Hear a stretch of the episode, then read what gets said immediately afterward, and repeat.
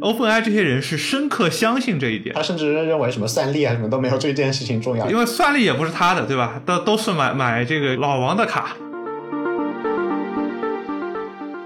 就现在我们听他讲故事的时候，就觉得说你在这一点上你也不能说明这条路是对的，对吧？我们就会很理性的来看这个，质疑这个小火花不一定代表未来的路是通的。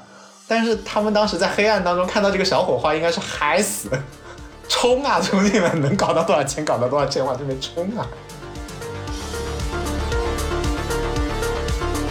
国内有很多团创业团队其实都在尝试说融大钱做 GPT 四级别的模型嘛，想要，但是。现在的假设是，就他们到底有多信这个事情？OpenAI 因为已经趟出一条路了，所以我信，还是说我内心已经说服自己，这个就是正确的道路？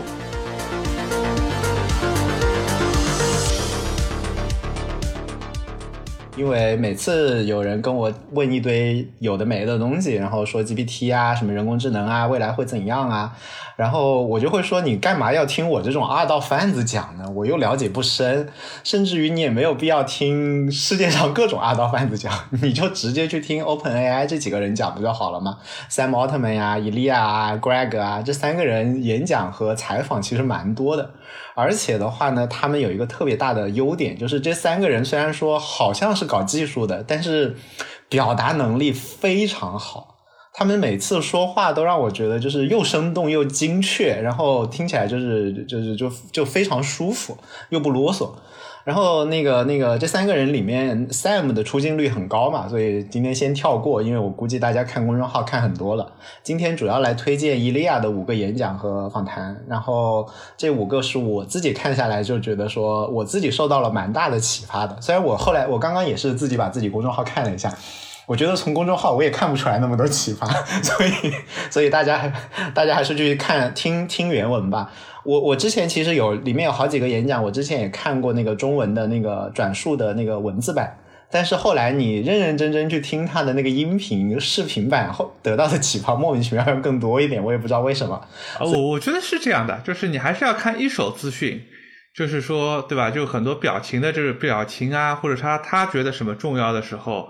你看一个文本采访，其实看不出来，对，就少了很多感觉，就是得到的启发和灵感也要少很多很多。所以大家如果今天听我们讲，觉得呃，哎，这个好像还挺有意思的话，呃，那其实你可以去看他的原本的那个演讲和访谈。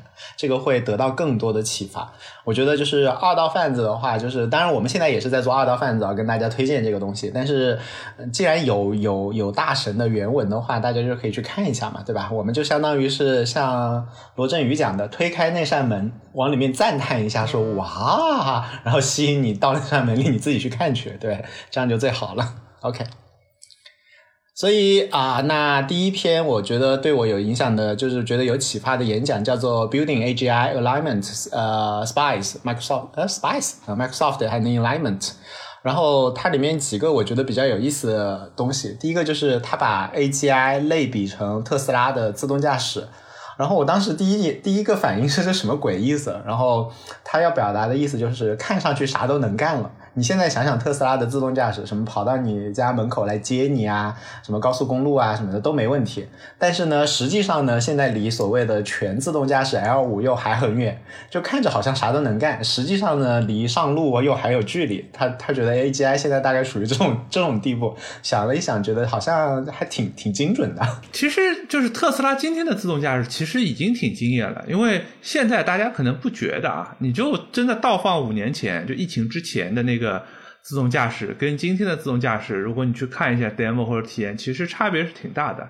当然，我可能不开车，所以说我更多的就是从这个宣传片里有这个感觉，对吧？所以我也没开特斯拉，但是我至少认识的一些朋友都说，哎，他们觉得自自自己的一个就对 AI 一个啊哈的这种 moment 嘛，对吧？就是你很多时候你会看到一个东西特别震惊。我的啊哈 moment 是看 ChatGPT，但是有很多人是看到这个特斯拉的这种。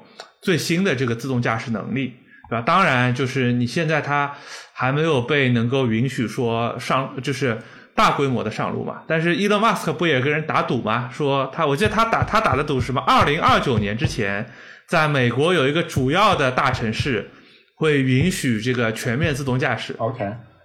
二零二九年听起来好像现在觉得是非常非常应该的事情啊。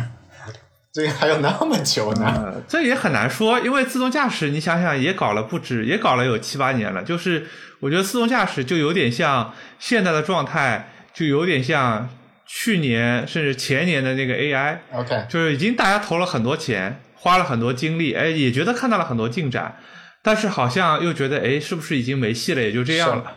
所以从你这个角度，其实我倒是觉得他这个比喻好像更贴切了。就是从身边的人，你会觉得好像自动驾驶就是已经很很很啊哈 moment 了。然后我甚至于有朋友的话，他每天他之前说上下班就是他会开到那个高高高架上面，然后就开始换自动驾驶，想睡一会儿，然后然后快到的时候他再切回来。啊，这个这个不行，这个我们不推荐啊，这个这个是违反交通法规的啊。就就算它非常强大，你还是要把双手扶在方向盘上对。然后而且在地面的路段的话，哪怕这么心大的人，也是也是还是得认认真真自己开的，也不敢交给自动驾驶。所以一方面的话，它好像是好像很科幻了一样，但是另外一方面的话呢，就是它其实还是规定说，你比如说像你刚刚讲的，其实应该是你双手永远在上面，然后你也不能不能小睡一下，对吧？不能不能稍事休息。所以其实就是我们看到的那个宣传片跟真实的世界里面的差距还是蛮大的，有点像现在的 AGI，就是大家讲的改变世界了啊，蒸汽机又重新发明了，但是实际上你会发现，绝大部分人的绝大部分工作没有受到任何的影响。对，我觉得这个倒是像你说的，就像我们今天听这个，其实 ChatGPT 开放到现在已经半年过去了嘛，今天已经六月一号了，对吧？是去年十一月三十号，如果我没记错的话，还是十一月，还是十一月二十八号，就反正是离十二月一号差一点点，所以整整半年过去了。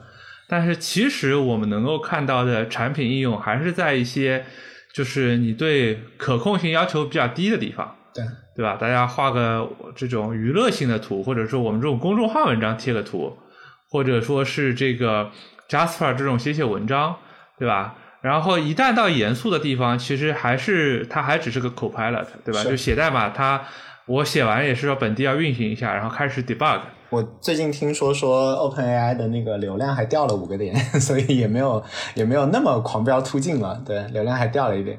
啊，那我觉得掉了五个点，主要是他封了好多账户，他账户不封，估计就五个点就不掉了。采访者质疑他一个点，说，呃，GPT 是没有办法有突破性的创造力的。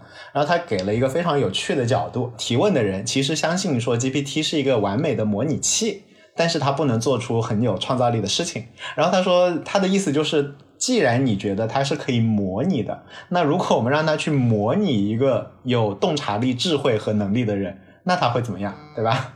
他会怎么样？所以，如果我们承认 GPT 能够精确的模仿和预测行为的话，那么当它模仿一个有突破性、有创造力的人，那那它不就应该有创造力了吗？然后我就觉得，哎，这个想法还蛮蛮神奇的。啊，对，我觉得这就是一个很有意思的逻辑逻辑的这个轨迹嘛。第二个，我是觉得说，就是大家不要老把人看得非常有创造力，大就是我一直觉得，对吧？人类的本质是个复读机，是对吧？如果人类的本质是个复读机，那么 Chat GPT 就最擅长做复读机这件事情。就是你想，我们号称在搞什么新的大模型啊，或者怎么样这种事情的时候，大部分人干的第一个事情是什么？是把别人的开源代码先抄过来，先去运行一遍，对对吧？然后开始再开始他们改或者调，对吧？所以我觉得就是说，创造力这个事情，呃，真的你在所有的工作中创造的有有那个火花，有那个 spark 的是很小很小的一部分，而且那个东西是不是就是因为随机性创造出来的，你都很难说。我们一般讲创造的话，好像是灵光一闪，但是其实大部分时候也就是旧要素的新组合嘛，脑子里面莫名其妙把两个东西拼了一下。对对对，这个这个东西机器有啥不能干的？所以我觉得那确实不要太高估人类。然后他第三个这这个演讲里面第三个让我觉得有意思的地方是，他那个那边的那个采访者就反复在问他说：“你是不是经常会有 new ideas，就是就是提出新想法？”然后他就在反复强调说，其实他大部分的事情或者说那个大部分的重点，其实是在理解现有想法。理解正在发生的事情，理解正在发生的事情的潜在现象是什么，潜在的影响是什么，然后我们为什么以这种方式而不是那一种方式？就是字里行间我，我我听到的意思，其实就是就是所谓的创造新想法这件事情，大家有一点点过誉了。其实更多的是你搞清楚当下发生了什么，以及它隐藏的线索是什么，隐藏的呃那个那个含义是什么，影响是什么。洞察现在的情况，比天天在那边拍脑袋 brainstorm 可能要更更更重要一点。然后他这一点的话，其实，在那个，因为我我是比较偏商业一点嘛，商商业界的话，有一个战略大师叫那个卢梅尔特。然后他写那种战略书啊，就讲战略课。然后他说，他说有一次他的学生就跟他讲，你讲好多好多大道理，我觉得好有道理。但是我觉得好像听完之后都是一个，都都得出一个很浅显的结论，就是好像你随时随地都是告诉我们说，你要搞清楚现在究竟在发生什么。你你搞清楚了这个再想别的，就不要不要先拍脑袋拍一个战略出来。那我就觉得，嗯，好很朴素就是这样。我就是想，就你就想放到科学界，对吧？就是我们讲，比如说物理学。那肯定还是有这种颠覆性的理论出现的，比如说当牛顿提万有引力，对吧？当爱因斯坦提提相对论，但这些理论在整个物理学的发展史上是极少极少发生的那一两个大事件。大部分人或者说大部分时间，就是我们所谓的大科学家，其实也只是在这个之上或者在这个之后做的很多延续性的工作嘛，对吧？就是说，所以我觉得是说。呃，就算对伊利亚这样的人来讲，也许需要他有很多需要说，我能不能找出一些 new idea？但对我们大部分人，可能对吧？今天对我们周围的大部分人，我们能理解，就先搞清楚到底这个现在的模型的边界，AGI 的边界在哪里，然后可能能做出一个正确的决策。就大部分我们其实也没有机会，呃，去做一个说，哎，我就能跳开这个这个这个这个叫什么？呃，OpenAI 的想法说，我能够搞一个更厉害的那个呃通用呃 AGI 的这个模型。我相信这样的，我相信也许会有，不知道对吧？但是我我觉得可能不是你，或者也不是我嘛。哪怕是像你刚刚说伊利亚，或者说爱因斯坦，或者怎么样，其实本质上来讲，我觉得大部分时候也不是拍脑袋的。就有点像，比如说像微积分，不也是大家差不多时候，电话也是差不多时候。其实是时代把那些该训练的那个语料已经堆在那里了，然后已经有一群人都训练的差不多，有有一些想法了。那有有了这些想法之后的话呢，那么其实，呃，它产生那些想法，往往也是有一些现实的，他要了解当下的一个问题，然后往下挖下去，挖出的那个想法去。呃，你刚刚举的物理学的例子的话，那像量子力学啊什么的，不就是那个什么两朵小乌云，对吧？那还是从两朵小乌云往外推嘛，对吧？然后或者说你你发现有一些那个算算术那个公式就是对不上嘛，或者你你就觉得那几个公式应该统一，就是统一不了嘛。然后这个时候这这个时候其实还是在现象界的话，你发现了一些事情，然后你觉得这个是 有问题的。然后你想把它把它给通掉，然后你再提出了一个一个可能看起来是跨越性的方法，对，但是觉得其实可能很重要的事情就是每个人都是时代的时代的产物嘛。我们当时就是只能被时代 training 到这里的话，我们就往前凭我们的想象力往前迈一步。但是那个那个前面呢九万九千九百九十九步的话，还是时代把我们推到这个位置上，你才迈得出来那一步。对，所以我觉得其实跟机器也没什么区别。这样想想就越想越像。这两天我正好也在准备之后一个直播的课程嘛，然后就我就其中第一课其实是讲那个就自然语言处理是怎么一步一步走到 Transformer 跟 GPT 的，所以去翻就其实又梳理了一下过去的历史进程，对吧？你就会发现，其实无论是 Transformer 呀，还是什么 GPT 呀，还是什么，其实就它的很多基础的想法跟创意都是可能十年前的模型。甚至是三十年前的模型都有，有些是说，哎，算力到了，就以前算力不到，很多这种复杂的这个深度的序列模型去做不了。有些是说，哎呀，我们觉得这个太麻烦了，比方说，呃，原来用 RNN 或者 LSTM 这些模型，它的就就是不能并行计算，那我们就就想了个办法，说我们大力出奇迹，对吧？我们能不能暴力不要并就暴力不要这个顺序，然后就给他一个就是给他一个这个这个位置信息就可以了。然后你看一下，你会发现它其实没有什么。嗯，如果完全从一个模型的角度来讲，GPT 其实没有一个什么 new idea，它所有的 idea 都是从呃所有的创意或想法都是从旧的各种各样的模型里汲取出来的，只是说它把最后把这个东西拼在一起，然后它多了一个创多了一个想法，就是哎，我觉得大力可以出奇迹。第二个，我觉得我用这个方式就能模拟极高的这个你叫智能也好或者能力也好。然后，然后就花钱把这事儿干了。然后就出了这么一个结果。那个我就顺顺着你的话到他的那个第二个演讲，就是 What's next for large language models？然后它里面其实我觉得就有几个点我特别就是印象深刻的。其实第一个点就是你刚刚讲的大力出奇迹。那大力出奇迹这件事情，他们的坚信的话，其实是在过程当中发现了那个所谓的那个，我不知道中文怎么翻译，那个 scaling law 应该怎么翻译啊？缩放定律吗？呃，你可以叫缩放定律吧。对，就就发现说大力出奇迹是有用的，对吧？你要么堆参数，要么堆堆训练训练语料，是可以按照对数的方式把那个 performance 是可以堆上去的。就就。我我之前是看看另外一个演讲，里面是说他们是在好像是在搞 DOTA 的那个那个模拟器的时候，然后那边那边发现的这个这个定律，然后那边他们当时是很想把那个曲线给就是发现它什么时候会变平，然后他们好去做下一个项目，他们心心念念心里面想的是另外一件事情，然后结果发现说，哎，好像这个曲线按对数取的话不会变平，然后就发现说，我靠，大力真的是可以出奇迹的，只是那个就是可能是按照对数那个。那个出不是不是一根直线这样出，然后发现对，但这个也就说明这事情有上限吧，是，就是因为我们组组织人力物力的资源是你没办法对数，呃，没办法这个就指数级上升嘛，是，但至少有希望嘛，你除非你能指指数级上升，它那个对数的性能才能线性上升嘛，是。但是这个就毕竟知道知道了，只要你靠堆量是有希望的，只是说这个是一个就是就是你必须指数级才能换一个线性的希望，但是这个希望是在的，对，就是他们他们拿到了这么一个这么一个一个匪夷的匪夷的路径，而且我觉得他们从这个当中其实也看到，就一个普通人的智商其实并没有那么高嘛，对对吧？而且第二个是我我觉得是说，就是我们现在看，包括 ChatGPT 能够降价。包括我们最近看很多各种各样新发的这个论文，就是当你发展出一个里程碑的进展之后，大家都会冲进来来开始帮你优化。就是你是本身需要指数上升，然后大家就用各种什么 LoRa 啊这种低质矩阵啊，什么 Quantize 啊，什么蒸馏啊，什么好，然后你一个巨大的模型又能缩到一个小的模型。那么其实就白白又为你挣了一个几倍的这个增长空间嘛。然后今天我看那个 Sam 最新的表态是说他们在考虑开源 GPT 三嘛。然后 对这个这个我我我们看到就我们也很高兴，对我们 就是周围的朋友们都觉得很高兴，就是哎呀他们真要开源了，觉得大家又有东西可以抄了。哈哈哈哈哈！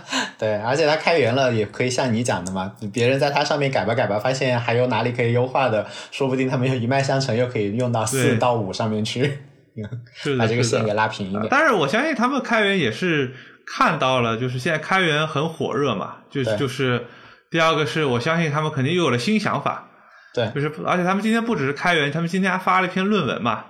就是教你，呃，就是让让你的这个强化学习的反馈在那个算数学题的每一个步骤都发生，然后对我，所以我觉得说，只要更多的这种东西放出来，我觉得周围会有越来越多的人有能力去复现一个三点五的这个模型出来。今天这篇文章就告诉了我们说，小学的时候被老师要求一定要给步骤 是有道理，是有用的，对于学习是有帮助的，对不对？一个电脑告诉你这样，一个电脑告诉你这样学习对于提升自己的智商是有帮助的。对我现在经常看到它，我就会觉得说，我就就就就看到 GPT，我其实经常想到就是自己嘛，就是会会觉得说我已经被 pre train 了，是吧？然后现在已经已经老了，就 fine tune 不动了，然后就觉得不对的，不能这样，然后要怎么样怎么样，所以把它鸡汤一点。因为按照按照这个逻辑是随时都能 fine tune 得动的，对不对？对，就他这个模型从来没有说，哎呀，我这个模型因为 fine tune 了太多就不能再 fine tune 了，对吧？按照他的说法叫做叫做对吧？就是我只要用更多的数据，这个模型还能变得更好，对吧？所以年纪越大越需要学习。我们成功的把一个技术博客改搞成了鸡汤。OK，那 下一下一个，除了那个缩放定律让他们可以坚持这条路上，觉得大力是可以出奇迹的以外，其实最关键的他们的一个认知就是叫做预测和理解这两件事情，他们把它等同起来起来了。其实哪怕是现在，比如说那个李坤之前也说，就是这就是个随机鹦鹉嘛。然后早几天那个我看朋友圈有人在听那个 MIT 一个教授的演讲，反正我觉得那个教授基本上也基本上都讲错了，对。然后，然后然后那个那个，比如说他就觉得这边就是一个就是在拼他脑子里的随机的拼拼凑嘛，然后诸如此类的。所以现在呃，不管对错吧，就是现在大部很多人的理解还是认为说预测和理解是两件事情，然后他只是在预测下一个字符嘛，下一个 token 嘛。然后他们是在很早期的时候，然后他说最重要的事情不是预测 token，也不是什么算力，也不是什么，而是能够认为预测这件事情很重要，预测下一个 token 很重要。你能够把这件事当一件大事来做，这件事情是最关键的一步。因为大部分人不觉得预测下一个 token 是达成 AGI 的路径嘛？你你你无非也就做做了个随机鹦鹉嘛？对对，我觉得大部分人不，我我觉得到现在，其实我觉得这个逻辑。我觉得我都没有想通，我总觉得 OpenAI 一定还藏了很多。就比方说，他们最近发的那个，比如按步骤解数学题，然后从中间就给反馈。那我觉得这个其实就是一个，呃，某种程度上算是一个小小的 secret 吧，对吧？就是大家可能会想，那也许这样做有用，但是那我觉得是说纯粹的预测，比如说拿互联网语料，或者拿一个虽然是清洗或者干净的语料去预测下一个 token，它就是。智能这个事情，就大家很难接受，啊，很难接受，就是就是它不是一个就是跟我们日常的生活经验常识相。符合的东西，比如说猫猫狗狗，它比如说你你其实是每次是给它一段讲一段话，有的时候给它吃的，有的时候不给它吃的。其实它会从你那段话以及你的语气当中，它会去哪怕是判断错，它会去建立很多模型来判断。比如说它莫名其妙，它就最后听懂你的语气了。然后这个语气的话，你不能说它是按照人类的方式理解，但是它就知道说你里面包含了哪个音调的时候的话，其实就代表它会有吃的。这个东西猫猫狗狗也是能学会的嘛。但是其实就相当于说，他通过了一个莫名其妙的东西，他来预测自己有没有有没有吃的。哎，我好像讲的更复杂了，就是他其实他们在另外一个演讲后面会讲的，就是他其实是在之前做那个亚马逊的那个呃那个 product review 里的生成，就是预测下一个 token。他们那个项目里面发现的这个问题，就是他们在那个项目里面的话，发现说那个文本生成器，就是生成那个生成商品点评的那个文本生成器，居然可以完美的判断 sentiment，判断用户的那个情绪是正面还是负面。那那是一个纯粹的，而且是用的那个上一代的技术，不是用 transformer，然后是可以判断是有一个 sentiment，然后他们把那个 neural network 拆掉了。拆掉之后说有一层是是叫做 sentiment neural，就是它为了能够预测下一个，它自己长出了一个可以预测、可以判断它的那个理解它的那个情感的一层，一个一个一个一个那个 neural 一个神经元是专门用来干这个的。嗯，但我觉我觉得这个不太意外啊，就是说，因为 sentiment 还是一个很简单的问题嘛，是，就是你基本上人只要瞄一眼一个评论就知道是。正面负面了。如果你是是你的母语的话，对吧？对，但是但是人的理解力嘛。他们那个东西是那个东西的目的，仅仅是为了预测下一个 token。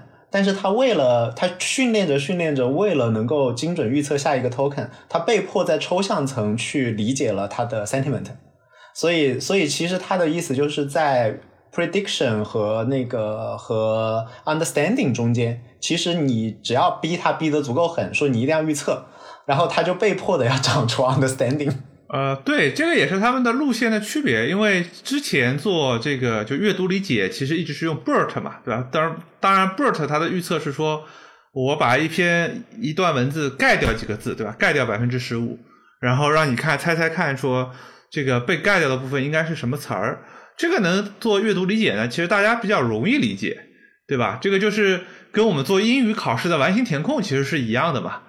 对不对？就是你肯定是理解了这个文章是什么意思，你才能把空填上，对吧？而且你完全理解了文章什么意思，你这个空都有可能填错，对你词汇量不够的时候。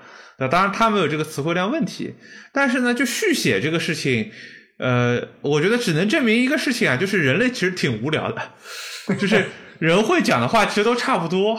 对，所以。所以它这个逻辑上的话，就是这这这其实是哪怕是现在，其实对于我觉得对于绝大部分人也是很难接受的一点，就是一个预测模型，它上面是可以长出真正的理解的。现在这个其实大家还在吵架嘛，哪怕还有大神也在吵嘛。然后，但是最近几天我也看了几篇新出的论文，是在讲说他怎么看，其实他都是有 understanding 的。我看了几篇新的，虽然没有仔细看，我就看了一下概要。啊，对，因为我觉得就是现在其实还有一派，还有好几派观点，我觉得这当中很有意思，就是就是 OpenAI 的观点是说，我们已经走在一条像 AGI 的路上了，对，就是对吧？这个是一派观点。第二派观点是。就是乐坤老师嘛，杨乐坤老师对吧？杨乐坤老师说：“你们这个路已经走到头了，你们这个模型就就是这个路线就只能到现在这个智商，很难再提高了。你们这个根本路线错误了，所以你们不要觉得 AGI 很快就来了，我们还要去研究一些更底层的其他的机制，这事情才有希望，对吧？还有那个是那个另外一个哥们儿叫什么马库斯吧，就是啊，我就是这这个哥们儿是是说那个。”这个这个，你们这个路线是对的，A G I 也是有希呃呃不，当然是你们 A G I 还是有希望的，但你们这个路线可能也有点道理，但是你们连这个 A G I 差的还远呢，这个现在这个东西智商一点都不行啊，我觉得这就有对吧？就是我觉得有好多种不同的观点，对吧？就是我相信伊利亚他们能把这个东西做出来是有信仰的嘛，对吧？就是他的投入，你想他他训练一次，你想 G P T 三最早的说训练一次要五百万美金。对吧？就是这个这个，他们一定是坚信自己的这个路线的。当然，这个路线对不对？其实我个人啊，我觉得说，就是啥叫 AGI 呢？就是因为我觉得大家其实对 AGI 这事情没有定义清楚，对吧？他今天假设你让他来做一个。比方说，我们说电商的客服，他能替代一个普通的，比如几千块钱工资的一个客服吗？我觉得基本可以。其实按照去年以前的定义，这就叫 AGI，只是因为它出来之后，我们把 AGI 的门槛抬高了。我觉得。对，但是你说它，但是呢，我们又看到它就是干一些很简单的事情，又完全干不了，因为模型自身的缺陷嘛。我觉得最典型的是那个，也是那个，是 Sam 他们写的文章，还是微软给的那个文章，就是说。你给他一个单词，让他翻转一下，不管是 GPT 四还是 Cloudy，在在一些特定的单词上，它永远做不对，就是把字符从左到右可能从右到左换一下，对吧？所以就这个事情就很难。我觉得就是说，就是说我我觉得还是存疑啊，就是说，就什么是 AGI，就是我们对 AGI 的期望抱的有多高，对吧？但是如果说呢，就是说说这个东西是不是特别厉害、特别有用、改变人类世界，我觉得肯定已经是了。对吧？但是他会不会像很多人担心的一样，对吧？就奴役人类、毁灭人类？我觉得好像还没到那个份儿上。呃，但我觉得这个其实是我们对 AGI 的定义在不断的升高啊。你想，五年前如果说有一个东西上来就可以干这些事情，这叫不叫 AGI？我觉得大部分人会说这个已经明显的 AGI 了。只是在现在，我们又会去挑一些。问题嘛，但是我觉得我们挑的这些问题其实不是否定它是 AGI，我们只是否定它是一个人类类型的智能，觉得它不是，还不是。但是如果有一个外星人他来到地球上，呃呃，之前我看那个，呃，我我看那个有有一个我忘了是谁的一个科幻，就是那一帮外星人的话，他们生活的就是他们身处的环境完全不一样，所以我们的就是那些那个那个什么复变函数啊什么的。在他们那边就是是类似于四则混合运算，因为他们生活在那个世界啊。你说的是那个吧？Ted 讲的那个你一生的故事吧？就是降临，好像是，就是就就乘法什么的。对他那个就是说，他说什么呃，之所以你们语言是这样表达的，是因为你们这里在你们的这个世界里，时间是个线性的，就从前向后。他说我们的世界不是这样的，对吧？对对，这个是个呃，这个是个很有意思的、很有意思的科幻小说，但是呢，这个。这个这个，我会觉得说，就是为什么我其实觉得就离 AGI 还有距离呢？就是说，因为我们很多时候说能干这个就行，包括我们其实我们很多时候提要求，或者是本来就不太严谨嘛，或者比较随意。我说能这样就就，比如说我们经常会呃打个不恰当比方，对吧？你去什么相亲征婚，你会列一些条件，然后哎有一个条件都满足的，那是不是就一定可以呢？其实一般来讲不是。对吧？一般你还是要见这个人，然后呢，你又会你不可以的时候，你又会说出一些理由，说因为这个这个这个，所以他不行。对，可能是因为对吧？你本来是说，哎呀，我只要求学历、收入、工作，对吧？然后来了一看，说长得不好看，那或者长得太胖、太太瘦、太胖、太高、太矮都有可能，对不对？那那就说明说，其实因为以前什么？以前是我们根本没有真正仔细想象，因为我们觉得不可能，对，所以我们所谓对 A 加的定义非常粗略，叫图灵测试，对吧？以前的讲法叫图灵测试，就是。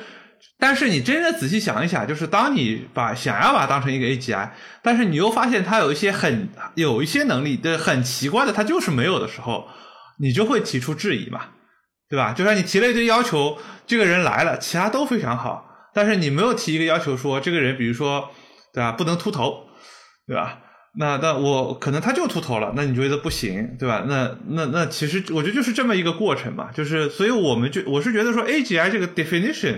大家可能要又要重新去定义了。嗯，不过我觉得其实，嗯，其实可以两种定义，一种是我们继续炒 AGI，但是其实你也可以把它当做就是叫做呃，我如果我我重新解释一下 A 哦，就比如说它它不叫通用人工智能，它它叫做 another another compa com competent intelligence，另外一种一种的那个有一定能力的智能。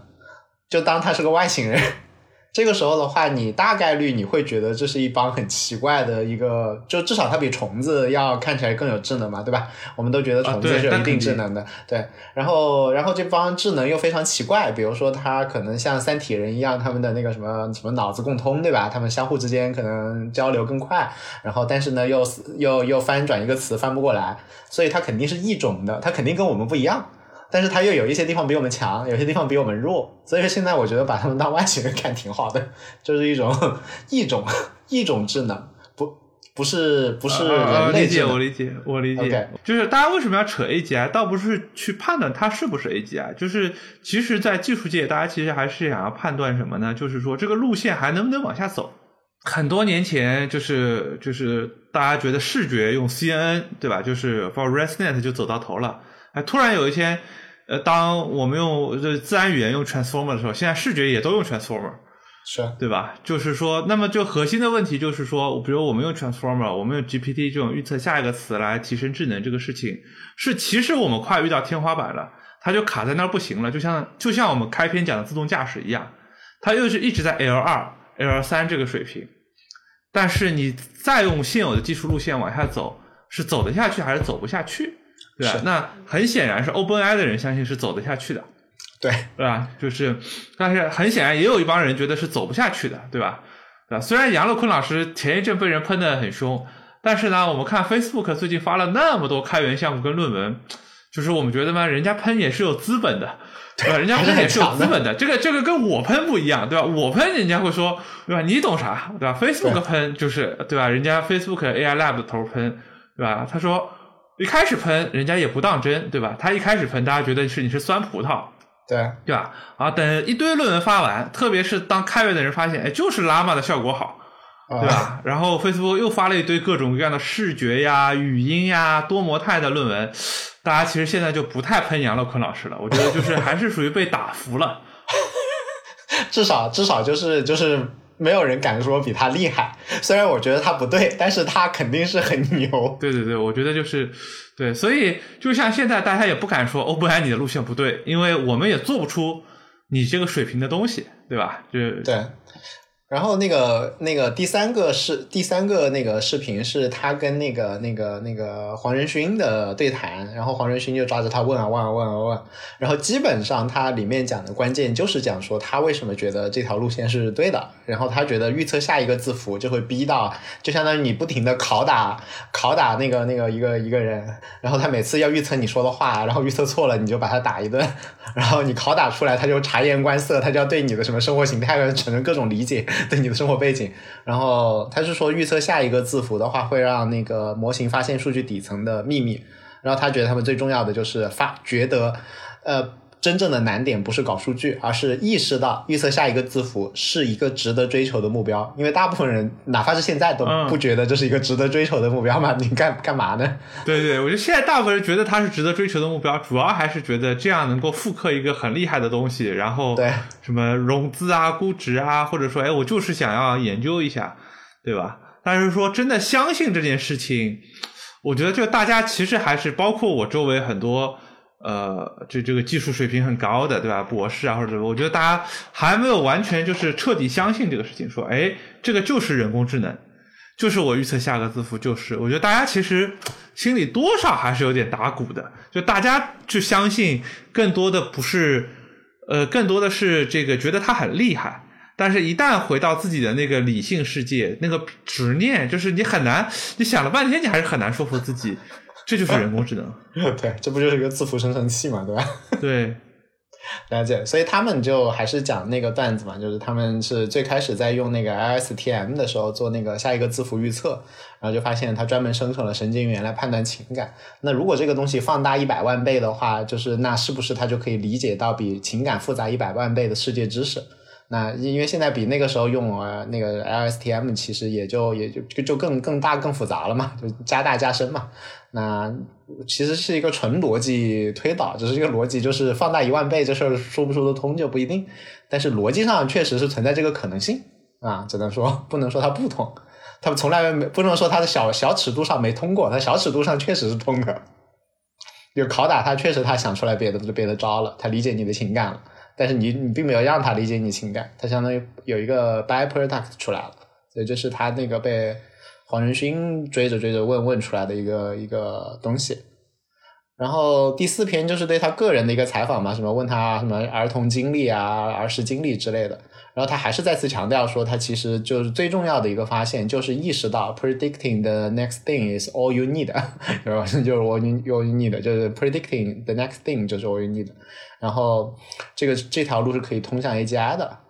然后的话呢，那个那个，他觉得大家现在不要天天在讲这些局限性，因为他说你现在觉得局限性的东西，那你想想，你两年前觉得哪些事情是不可能的，现在不都被打脸了吗？对吧？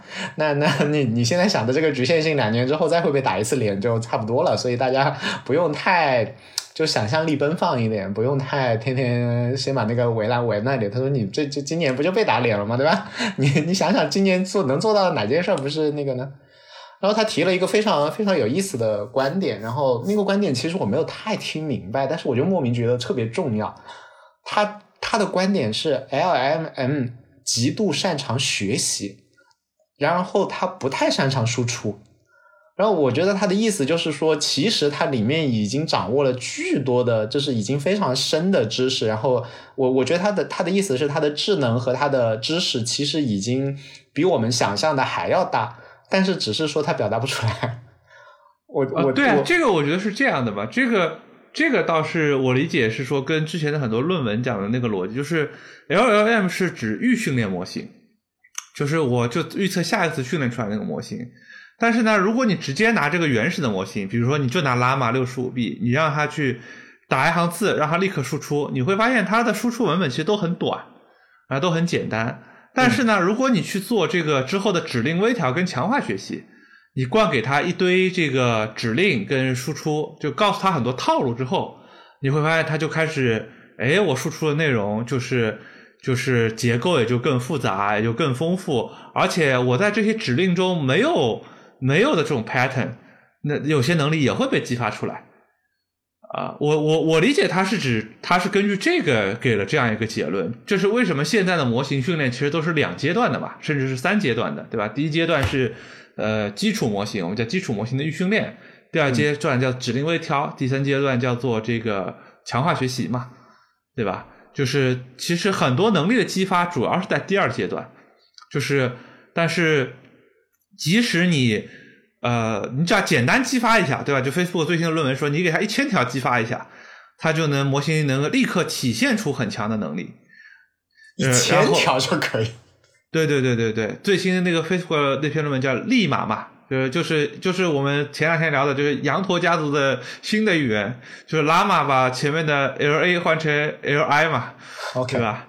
就是他说指令微调其实需要的指令非常少，你只需要一千条指令，而且你这个指令并不要求说。你你的那些任务啊，在这些指这一千条里都出现，可能你没有出现过的任务，哎，你微调之后，那个模型接下来也能够展现出来了，对吧？我觉得这个有点像，就是就是他这个预训练有点像练武功，在深山老林里练了就很久很久很久，他武功呢已经非常厉害了，但是呢，他又没有跟人跟人打过架，所以呢，他不知道怎么用这个武功。你说找个人来给他喂一千招，喂完之后啊，他就这个就大成了，对吧？但是喂完一千招之后呢，他又不懂得明辨是非，对吧？然后你还要在这个再行走一下江湖，让各自各不同的人告诉他，哎，这个是对的，那个是错的，最后这东西才能用。对对对，OK，这个这个这个比喻蛮好的。嗯，然后他还有一个，我们刚刚不是讲那个李坤对他就是批评嘛，然后他也回应了一下那个批评。那个批评当中，其实有一个是在讲他不具备那个具身认知嘛，就是比如说看不见、听不着，就光凭一个文字，你想做出来是是不可能的。然后他就反驳了一下，他他是说那个那个文纯文字当中已经包括了很多信息，比如说颜色，他是觉得说如果。如果 GPT 四，比如说五，它看到颜色，它是觉得训练速度会极大的加快，因为你就看到了嘛。但是如果你看不到，无非也就是慢一点。你只要读了足够多的关于颜色的东西，然后你你在向量空间，比如说哪个颜色离哪个颜色比较近，哪个颜色跟什么关系，甚至于你可能比看到的会多很多维度。然后你其实已经理解了这件事情，你也知道。只是只是只是跟你看到可能取取信息的话，那边可能你直接取到一个波长什么的，可能你就更量化，一次性得完，对吧？一次性拿到一个物理物理知识。但这边其实你在人类的这个空间里面，你你你，比如说看十万条关于颜色的东西，那边可能就一次性取数据。但是我这边就是慢嘛，但是你该拿到的东西也都拿到了，我要练也练得出来。他的那个反馈大概这个样子，你怎么觉得？我觉得这还是取决于你，你我们回到是前面说的，就是你这个通用人工智能要多像人才能算人工智能吧？因为人是又能看到，又有嗅觉，又能闻到，对不对？但是人也不会读那么多文章来训练，对吧？人不会去读这个这个呃，对吧？就是 Llama 是一点四 terabyte 的 token，tera 的 token，对吧？一点四 T 的 token。对吧？那就是那人也不会读那么多，所以你如果把它理解成不同的智能，我觉得可以接受。但是如果说你要就模仿人类，我觉得这个还是很难的吧。就是说你自己去，我们以人打比方，就是盲人，你说他能理解什么是颜色吗？你读了再多的文章，不停的有人跟他讲，就我我想象一下，我觉得很难。他他读不了足够多嘛？但如果足够多，他都能能记住。就我们就讲颜色，我们就讲颜色，因为颜色这是个简单的问题，对吧？就是红色和绿色，颜色是个肯定是个简单的问题吧？颜色肯定不是个复杂的复杂的概念，对吧？在它的里面，它就要定义什么叫做知道颜色。比如说，你知道哪个颜色？比如说，我问他说哪两个颜色比？比如说，呃，蓝色、紫色、红色，哪两个颜色比较相近？然后，如果他能回答出这个问题，他是不是懂颜色？或者说，你随机抽取两个颜色，你告问他说，在肉直观上哪两个颜色看起来会比较像？如果他能够回答出这个问题或者类似的问题，他是不是叫做懂？呃，我觉得这个就是这个就是你能够背出来，跟你能够接触的，就是就读万卷书跟行万里路的关系嘛，对吧？就是我觉得就是就是我我还是认是那个观点啊，就是它肯定是个很强的智能，但是如果你一定要把它跟人 align 成一模一样，我觉得就是你可能还是需要就是同样的接收信息的方式。就光靠文本可能是不够的，就是我我就是对吧？但是这个是你靠我是个很很俗的人嘛，就是你总觉得这个跟你的切身体经验要一样，对吧？就像你让一个盲人，你让他去理解你刚才说的问题很容易，但是你让他描述一绘画的颜色的搭配，或者让他去描绘或者画出来。对吧？假设他没有眼，假设我没有，我看不见，但是我知道每个颜色什么概念，我也学了所有的绘画技巧。我假设有一个大脑能够精确控制在每一个像素上点哪个颜色，某一个颜色，它真的能画出一幅普通人觉得很好看的画吗？这个我其实觉得是存疑的嘛。嗯，就就就打个小小的问号吧。就是他可能能回答我们语言上去回答的很多问题，但是很多我们的。感受跟体验其实不太容易用语言能够表达出来，对啊，我甚至再讲的极端一点讲，就是我们出去旅游或者出去玩，看到一些漂亮的景色、壮丽的景色，你其实受很大冲击的，对不对？但是第一个，你在现场受的冲击，跟你在视频里受的冲击，肯定就现场的冲击要大，对吧？然后第二个是你受了这冲击，你甚至已经记忆住了。过了五年之后，其实你已经很难回想起那个场景到到底是什么感觉。你的记忆更多的是那个场景，反正我当时是很受冲击，到到底是个啥冲击，其实我已经不记得了。是，对吧？这个就是我觉得所谓的这个，就是所谓多模态啊，或者更多的这个 sensor，跟我是不是靠学文本，就是当然这个是从我们人朴素的经验出发，那它不用什么科学理论啊或者怎么样，是对吧？但是有时候你我也会觉得说，就是就是大部分的概念还是朴素的概念是有效的嘛，就是朴朴素直觉被推翻，通常意味着重大的。科学理论突破，对吧？就像万有引力一样，对吧？啊，但所以这个就是很两面性嘛。就是如果说他说的是对的，那一定是个巨大的科学的突破，对吧？但目前来讲，至少他还没有从理论层面证明证明嘛。了解。你刚让我想到了几个点啊，一个是我我听你第一段的时候，其实想到的是说那个画，我是觉得它应该能画出来的，因为其实最后背后都是都是数学嘛，哪怕光啊什么，他如果真的理解。但是你讲到说那个身临其境的，比如说被美景震撼，那现在的数据量，我觉得又是不够让他去。去感受到那个东西的，就是就是就是你靠文字要去感受到那么丰富的，可能 就确实需要数据量，可能还要再大，就至少视频先灌进去，再可能接近一点，然后可能还要加别的。然后最后你又讲到那个科学范式的转移的话，我倒是想到说，说不定这是个优点。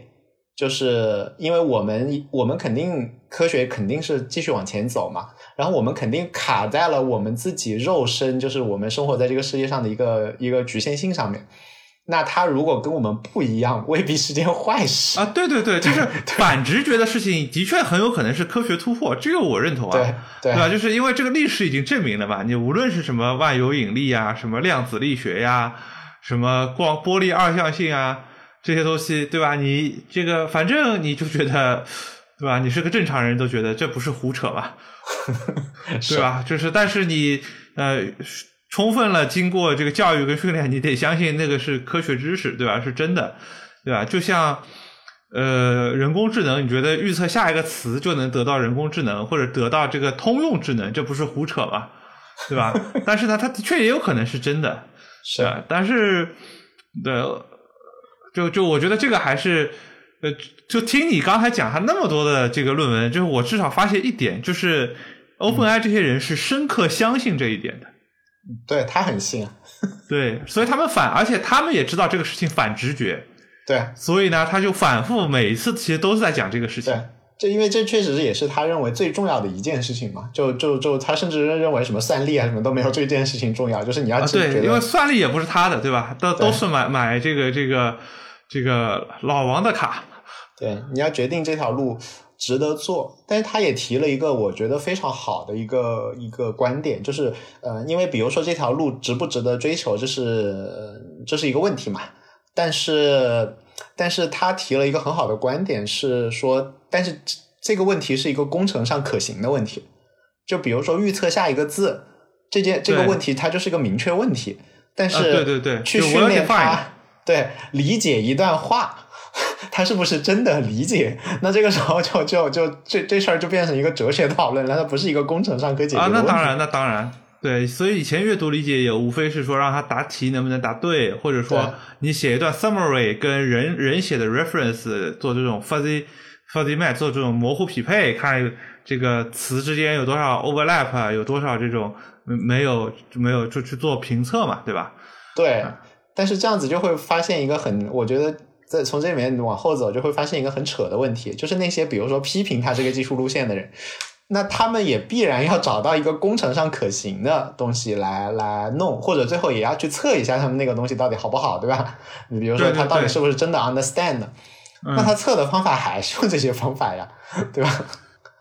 那那那其实你很难证明一个东西，它这我觉得还好，就因为这所有的这些理论，它都是用一些那个目标函数，呃，有些衡量指标来衡量这个模型的嘛。对啊，对吧？这个并不是你不不能说，比方说，呃，预测下一个词，但是它也可以是一个场景下，比如说做做任务的成功率，对不对？或者说是。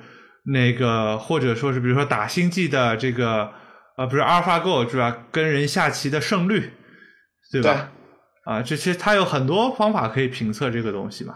对我的意思就是，所有批评批评那个预测来通向通往 AGI 的那套话术，其实比如说是打阿法打打 DOTA 好了，打嗯 DOTA 练出来的一个人工智能，它感觉很聪明。那你也会说，其实它不没有真的智能，对吧？因为它其实是你看它的所有的点，其实它只是在预测说怎么说可以让 DOTA 打赢，对吧？然后就就这套话完全可以套上去。哦，我我觉得倒不是，我觉得是说大家不是说这不是人工智能，因为这个学科就叫人工智能，所以它就是人工智能，对吧？对吧？第二个是通用人工智能，那通用人工智能因为这个定义就不清晰嘛，以前还就是就是如果你一定以图灵测试为标准的话，其实呃，当因为图灵测试是个很有意思的现象，就当大家都知道都用过 Chat GPT 之后。再去和 Chat 和人家和 Chat GPT 聊，其实你挺容易识别出什么是 Chat GPT 的，对不对？你你你，其实大家在没有用过之前，就是以前的 AI 是实在太弱了，弱到就是说你三句话它就露馅了。对，现在你面临另外一个问题，就是你周围有很多人，你有很多朋友，对不对？然后呢，另外一个点，有人就用 Chat 就用 Chat GPT，不管你用 API 也好，还是用了什么东西也好，但是你说你今天让我测一下，这个背后是个人心还是个 Chat GPT，我觉得我是测得出来的。嗯，就是当大家都用过几个月 Chat GPT 之后，我觉得，哎，就我觉得这是也是一个很好的 case，我们以后可以实验一下，我们可以实验一下，对不对？就假设说一个 Chat GPT 加一个人，对吧？你就随便，你也可以用插件或者怎么样，就是让你判断出来背后那个是不是 Chat GPT，让你随便问问题。是我觉得其实它不能不就是它出来的时候能通过图灵测试，跟过了两个月他反而就通过不了了。对。然后那个你你说的这个，有人真的做了这个实验，但是他不是做的对话，他做的是嗯把一个 Chat GPT 的 bot 放到了他自己的群里面，然后过了一段时间悬赏，让群友相当于狼人杀，说到底哪到底哪一个群友是 啊，ChatGPT 是吧？是是是 Chat GPT 假扮的，是，然后最终被那个 Chat GPT 被抓出来了，但是不是公认的，就是大大众都判断错了，但是有一个人有理有据的把他给揪出来了，就是那个人的揪出来的证据是说，这个人从来没有主动，呃就是他附和过很多次，就跟人家聊得很好，啊。但是他从来没有一次主动发起任何话题。就就觉得说什么？ChatGPT 的整个说话的风格其实挺容易被嗅探的，你可以让他改呀、你你可以提前提前让他改，但是你我举个例子啊，就是现在有很多越狱注入的这种方式，你用越狱注入的方式，如果是个人跟是个 ChatGPT 反馈我一定差别会很大。对啊，就是我觉得就是当你需要一定要测一个，就是今天它是不是就是还是能测，所以我觉得我们把它看成是另外一个智能比较容易。是你把它看成人工智能，其实就就跟人一样的智能，其实不是类就人智是能？对，还是很有很多很多差异跟漏洞的，是，对吧我觉？得就看成那个 another intelligence 好了，就你就类似于那个七只呃什么九只桶还是七只桶？啊，对，对对对，你这对对，就是就是降临那本那本书，在里面讲乘法，乘法对他们来说这就很难，什么复变函数对他们来说就很容易。对对对，然后那个那个还有两最后两个点的话，我过一下，一个是特别小的一个点啊，从他的角度上来讲，那边在逼他问说你们现在就不开源了，到底为啥嘛？然后他就讲了一通大道理，说人工智能不安全啊，巴拉巴拉巴拉巴拉。然后人家就说那现在已经到这里了？他说嗯，其实还没有。我并不认为他现在已经到了这这里，那那现在是这更多是从那个竞争角度啊，嗯，是更多从竞争角度，所以不能开源，就非常非常实诚的，就我感觉他就是非常实诚的说，我觉得这个这点比较好，这点其实你老实说嘛，对吧？就是我觉得，就我我们国内还是有很多团队，就是就是就是不肯说实话，对吧？就或者说太注重 PR 了，就国内这些模型你仔细用一用，你就发现其实对吧，离 GPT 三点五都差的还挺远的。但大家出来做 PR 的时候，就不太愿意承认这件事情。对吧？还非要搞一些参数说，哎，这个行了，那个行了，就就还是不行嘛。就是你让他做点需要一些真正需要大脑，而不是靠小脑的问题，你发现就他就不太行。是，所以他他这边还回的蛮蛮实在的，先讲了一通漂亮话，还是讲完了，然后人家说现在呢，那 现在还没有到这个时候。对啊，而且你想，Sam Altman 不是最近说，哎，考虑要开源了吗？对吧？对，对，那那肯定就不是因为如果开源，那就肯定至少他觉得 GPT 三开源是不会影响安全的嘛。对，或者说他他们判断说开源世界反正马上也会出现类似的东西，那不如我开了算了。啊，对，我我觉得会的，我觉得会的，就是开源世界还是很卷的。是，然后最后一个点的话，我觉得是我自己听他的东西想到的。他是觉得说现在这个人工智能还在学习效率上还显著的低于人类嘛，就好像你说的，就是他需要读，比如说要读十万本书才能有我们读一本书的水平嘛。当然，他举例子的时候举的特别凡尔赛。他举例子的时候说，人类学会微积分不就是应该只读一本书，然后做两道两三道题就会的吗？我就在想，鬼扯！我做两三道题我也不会，然后就是你们这帮天才才才会有这种打比喻的方法，然然后然后，但是我但是我我后来又换了一个角度想，其实我觉得不是这样的。他其实我们被预训练了一个脑子，我们脑子是几十亿年进化出来的，其实它已经被比如说怎么抓东西啊这些，对对对。对，就是你有很多基因里中已经遗留了大量的信息。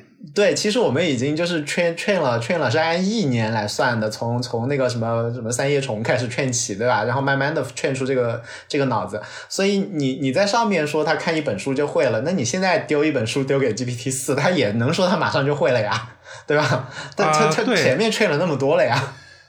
啊，但这也有个区别，这个就是之前 John Carmack 的观点嘛，就是他一个人不是跑去搞了个公司做 AI，他说人人的基因里只有一个 gigabyte 的信息，OK，对不对？那你现在训练一个模型，你一个一百七十五 B 的模型里，就是如果是呃 float 三十二的话，就是差不多是六七百 g gigabyte 的信息，那你没压缩好吗？对吧？那就是就是需要的是现在人的是人的基因信息的一千倍嘛？那人的基因信息里还预留了很多信息，不是给大脑用的，对吧？是给你的手啊、脚啊这个东西。他说大脑只需要四十兆的信息，是对吧？就是说，那那从这个视角，的确是说那个那个那个信息，这个人不是只是看一本书，但是他的这个需要的信息量也没有那么大？对吧？嗯，但是我我觉得这个还是回到那个，就是就他是你还是把它当成不不不一样的智能，我觉得比较合理。就是你要复制一个人、克隆一个人，成本还是很高的，比你重新重新 deploy 一个 model 比还是要那个高很多的。是，哎，我不小心点了个啥？哎，还好。或者换个角度来想的话，人类其实是这么多年的进化当中的话，其实。就是就是因为人类它不能太耗能嘛，那我不能存那么多东西嘛，那存不下来，所以就不停的就是稍微多存了一点，就看有没有好处，没有好处就砍死。其实它就是。它它后面的那个就是一个非常残酷的那个那个 reinforcement learning，非常残酷，就哎这样哎成了没有用，砍死就砍死，就不停的被老天爷砍死砍死砍死，最后才把它压缩成这样。如果给它这么长的时间，然后哪一个没做好砍死，那那个模型进化到这边啊，哎你这个数据量的那个那个参数又变多了，但是没有更好的效果，砍死。其实它是这样子长出来的嘛，所以其实对。我们是因为祖先被砍死的足够多吗？啊，是是是，对。嗯，这个结果最后收在了一个 收在了一个这么黑暗的话题上面。呃，那那我我我我觉得还好吧，这不黑暗吧，对吧？就我们又不出去砍人，哪里黑暗了？还好还好。OK OK 啊，所以的话呢，今天就是跟许文浩过了那个伊利亚的几篇那个那个访谈，然后反正其实。就就就我我反正觉得还蛮蛮神奇的，他们当时这个这个想法的话，其实现在在直觉上也是不是那么好接受的一个想法，但是他们就一开始就赌嘛。然后我觉得最重要的两个想法，一个就是那个 scaling law 嘛，然后一个就是那个那个那个 prediction is understanding，这这两件事情 要能够能够能够看明白才赌得下去，所以我觉得蛮蛮神奇的啊。你刚刚听完这五个有什么感想吗？我听完五个就是我觉得就是他们。他们是个信念非常坚定的团队，我觉得这个挺很有可能会是，呃，很多追随者会不一定能够赶得上他们的一个原因啊。就是说，就是其实国内也好，呃，海外可能不多啊，就是但是我相信也会有大厂都会也会做，然后国内有很多团创业团队其实都在尝试说融大钱做 GPT 四级别的模型嘛，想要，嗯，但是现在的假设是，就他们到底有多信这个事情？到底是因为呃这个 OpenAI 因为已经趟出一条路了，所以我信，还是说我内心已经说服自己这个就是正确的道路，对吧？就我觉得 OpenAI 其实是很。就是从这个过程中，就是说，无论是 Elia 包括 Sam Altman，其实都是说，他们其实已经深深的信服了，这个就是呃通用人工智能的道路，对吧？那如果是他是对的，那他一定比我比其他人会走得更快，对吧？因为我觉得其他人肯定还是会犹豫啊，走不同的路线啊，对吧？就是这个是我其实觉得感触最深的一点吧。就是因为他其实五篇五篇里面虽然有各种不同的想法，但在这个一点上他是特别坚定的。嗯，对。然后我我我刚刚其实是在想一个差异哦，就是就是因为你刚刚也听了那个过程。它其实也是，嗯，他们其实相当于也是算 MVP 测试了这条路通的，然后再走的嘛。就比如说 Scaling 洛也发现了，或者在那个呃那个那个 Amazon 的那个 Review 里面去 Predicting the next words，然后 Next Token 发现有那个 Sentiment Neuron，然后才才往这条路上走。所以的话呢，其实我刚刚有一个感觉哦，就是。呃，其实我也没有那么信，然后你刚刚也，我感觉也没有那么信。其实，但是呢，这个事实又已经摆在了我们面前，然后我们其实还没有那么信，可能是因为他们真心是想做 AGI，他们非常相信的 AGI。具体这条路径的话呢，其实本质上来讲，就是就是，其实他们我看听他详细讲的话，其实也是试出来的。比如说 他们那个 Scaling 落，其实他们早就想把那篇搞完，赶紧搞别的，其实也并没有想赌大力大力出奇迹，是老天爷把他们送上去的。但是我在想，可能就是比如说，假设我们每天不吃饭不睡觉，就是天天想着 A 加，然后我们去去一条路都没有找到，就一片黑暗，然后觉得要要崩溃的时候。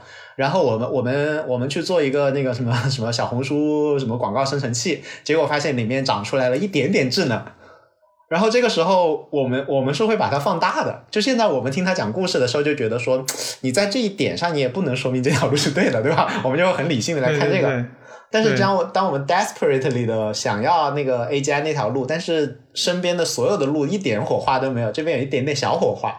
我们站在一个旁观者，因为我们并没有那么想去那个山山顶，我们就会质疑这个小火花不一定代表未来的路是通的。但是他们当时在黑暗当中看到这个小火花，应该是嗨死，冲啊，兄弟们，能搞到多少钱搞到多少钱往这边冲啊！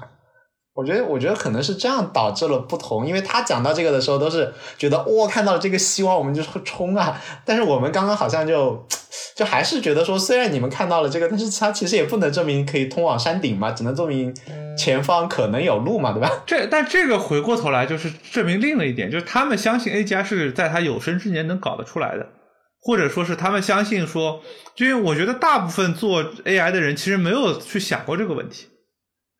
那大部分人都想的还是一个具体的问题，比如说，哎，我是做视觉的，啊，我是做自然语言处理的，对不对？我是做知识图谱的，就大部分人没有去想说，我就是要做通用人工智能。我觉得这个是一个，就因为你只有那个前提，他才会说我需要这通过这些火花往前走。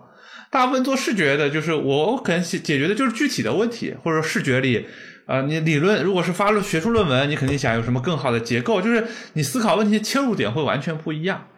哦，对对对对对对对啊！那这边，那你讲到这里，我再补两个段子啊，就是一个，一个是那个伊利亚，好像他离开离开那个那个那个 Google Google 之后，先去了一趟 DeepMind。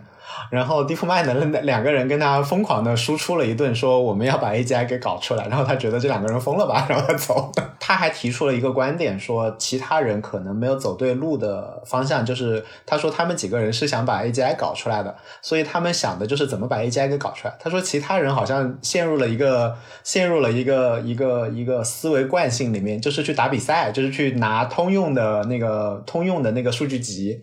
去去劝一个 model，他们就在拼命的提高它的那个那个模型效率，而不是要做出什么东西。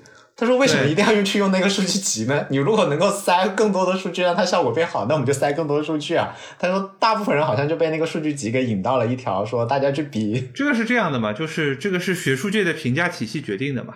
对对吧？就是呃，学术界评价体系，在我在一个数据集上，我能刷一个更高的分数，那叫 state of the art，对吧？SOTA，然后我就能发 paper，对不对？但是我如果去搞 AGI，那我。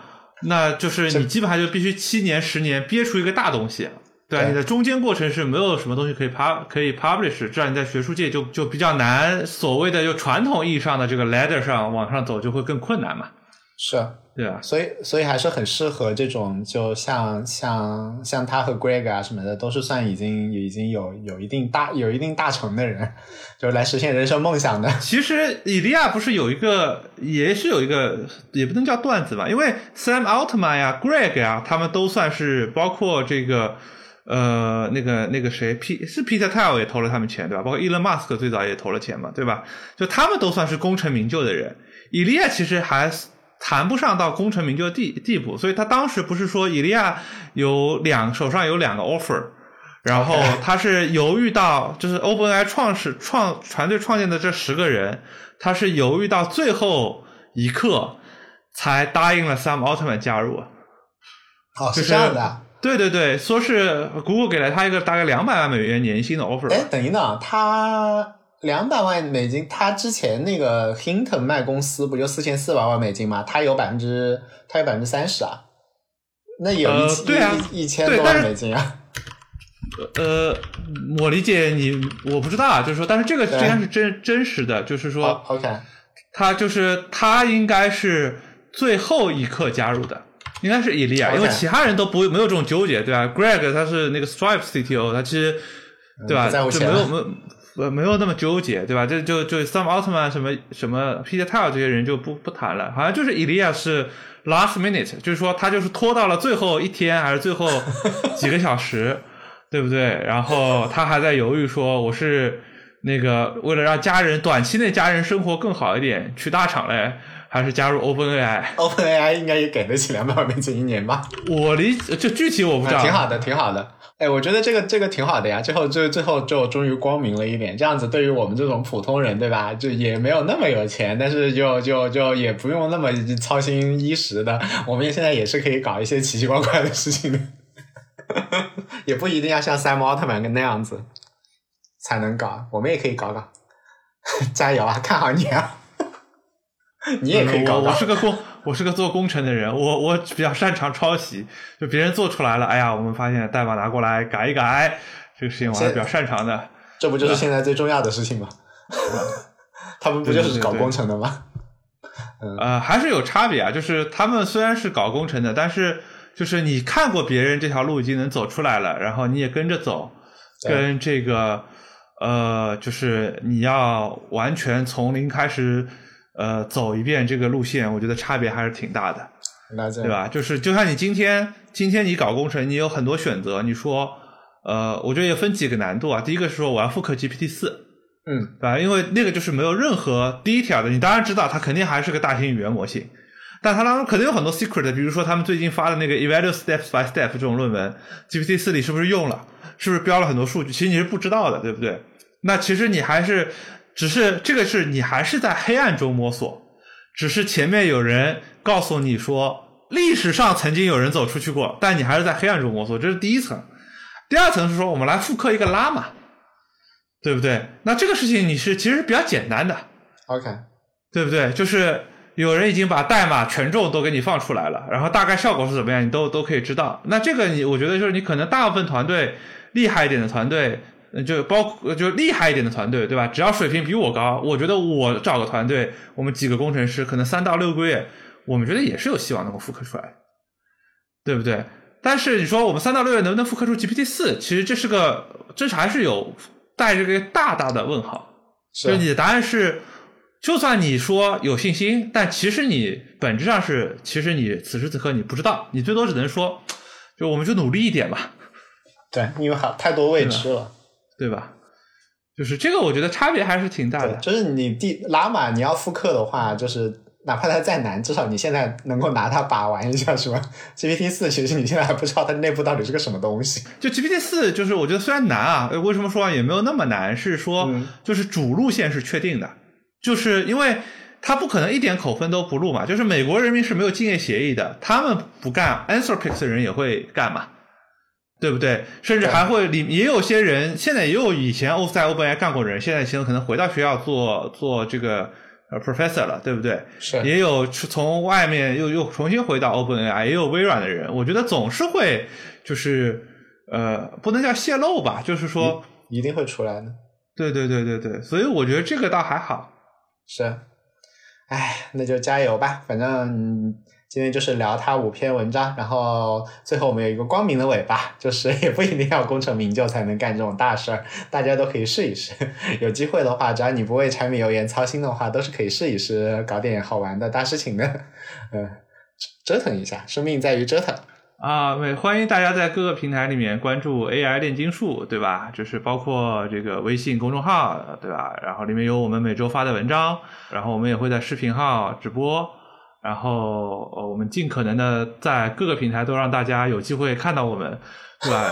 看到你不想看，不得不把我们屏蔽掉为止，啊，就是，然后有兴趣也可以加入我们的知识星球，也叫 AI 炼金术。如果找不到的话呢，就去关注我们的公众号，每期文章的下面都会有对应的链接。好，打得好。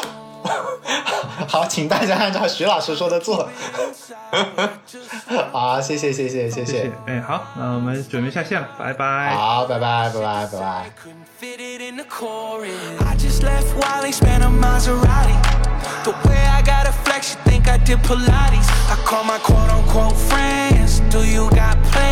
Turns out everyone's free when it dinner is. Then they drag me to a